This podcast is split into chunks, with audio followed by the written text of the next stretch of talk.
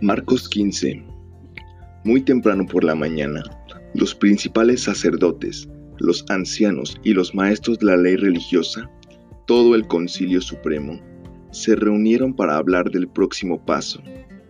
Ataron a Jesús, se lo llevaron y lo entregaron a Pilato, el gobernador romano.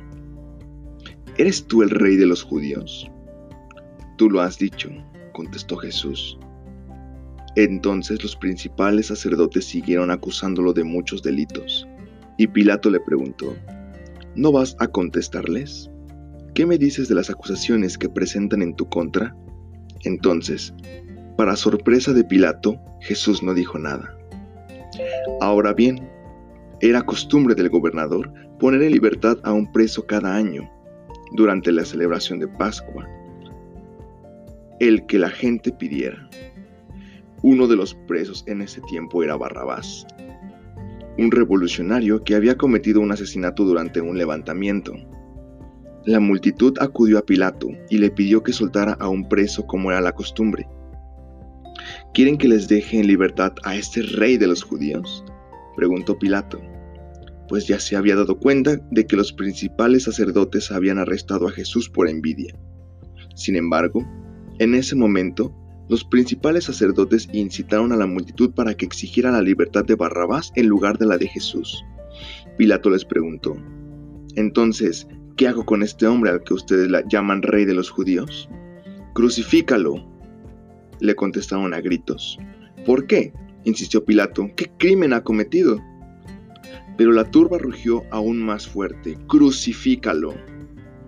Entonces Pilato para calmar a la multitud, dejó a Barrabás en libertad y mandó a azotar a Jesús con un látigo que tenía puntas de plomo, y después lo entregó a los soldados romanos para que lo crucificaran.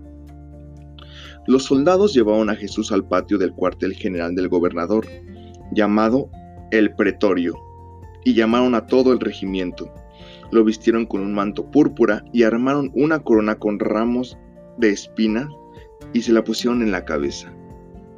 Entonces lo saludaban y se mofaban. ¡Viva el rey de los judíos! Y lo golpeaban en la cabeza con una caña de junco. Le escupían y se ponían de rodillas para adorarlo burlonamente. Cuando al fin se cansaron de hacerle burla, le quitaron el manto púrpura y volvieron a ponerle su propia ropa. Luego lo llevaron para crucificarlo. Un hombre llamado Simón, que pasaba por allí pero era de Sirene, venía del campo justo en ese momento, y los soldados lo obligaron a llevar la cruz de Jesús. Simón era el padre de Alejandro y de Rufo. Y llevaron a Jesús a un lugar llamado Gólgota, que significa lugar de la calavera. Le, le ofrecieron vino mezclado con mirra, pero él lo rechazó. Después los soldados lo clavaron en la cruz. Dividieron su ropa y tiraron los dados para ver quién se quedaba con cada prenda. Eran las nueve de la mañana cuando lo crucificaron. Un letrero anunciaba el cargo en su contra. Decía, el rey de los judíos. Con él crucificaron a dos revolucionarios, uno a su derecha y otro a su izquierda. La gente que pasaba por allí gritaba insultos y movía la cabeza en forma burlona. ¡Eh! Pero mírate ahora, le gritaban. Dijiste que ibas a destruir el templo y a reconstruirlo en tres días.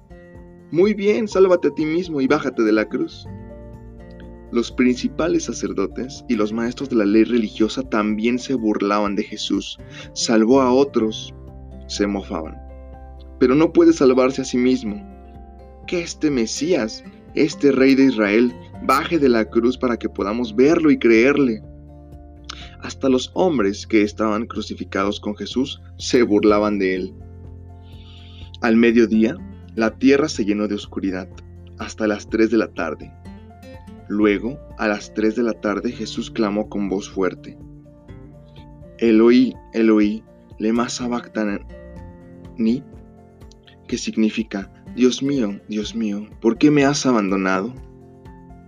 Algunos que pasaban por allí entendieron mal y pensaron que estaba llamando al profeta Elías. Uno de ellos corrió y empapó una esponja en vino agrio, la puso sobre una caña de junco y la levantó para que él pudiera beber.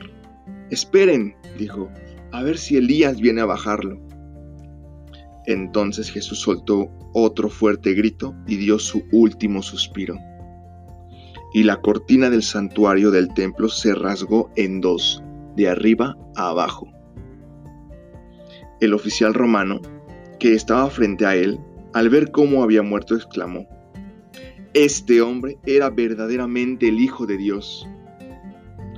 Algunas mujeres miraban de lejos, entre ellas María Magdalena, María, la madre de Santiago el menor, y de José, y Salomé. Eran seguidoras de Jesús y lo habían cuidado mientras estaba en Galilea.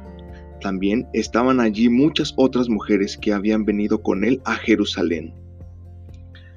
Todo esto sucedió el viernes, el día de preparación, anterior al día de descanso. Al acercarse la noche, José de Arimatea se arriesgó y fue a ver a Pilato y pidió el cuerpo de Jesús. José era miembro honorable del Concilio Supremo y esperaba la venida del reino de Dios.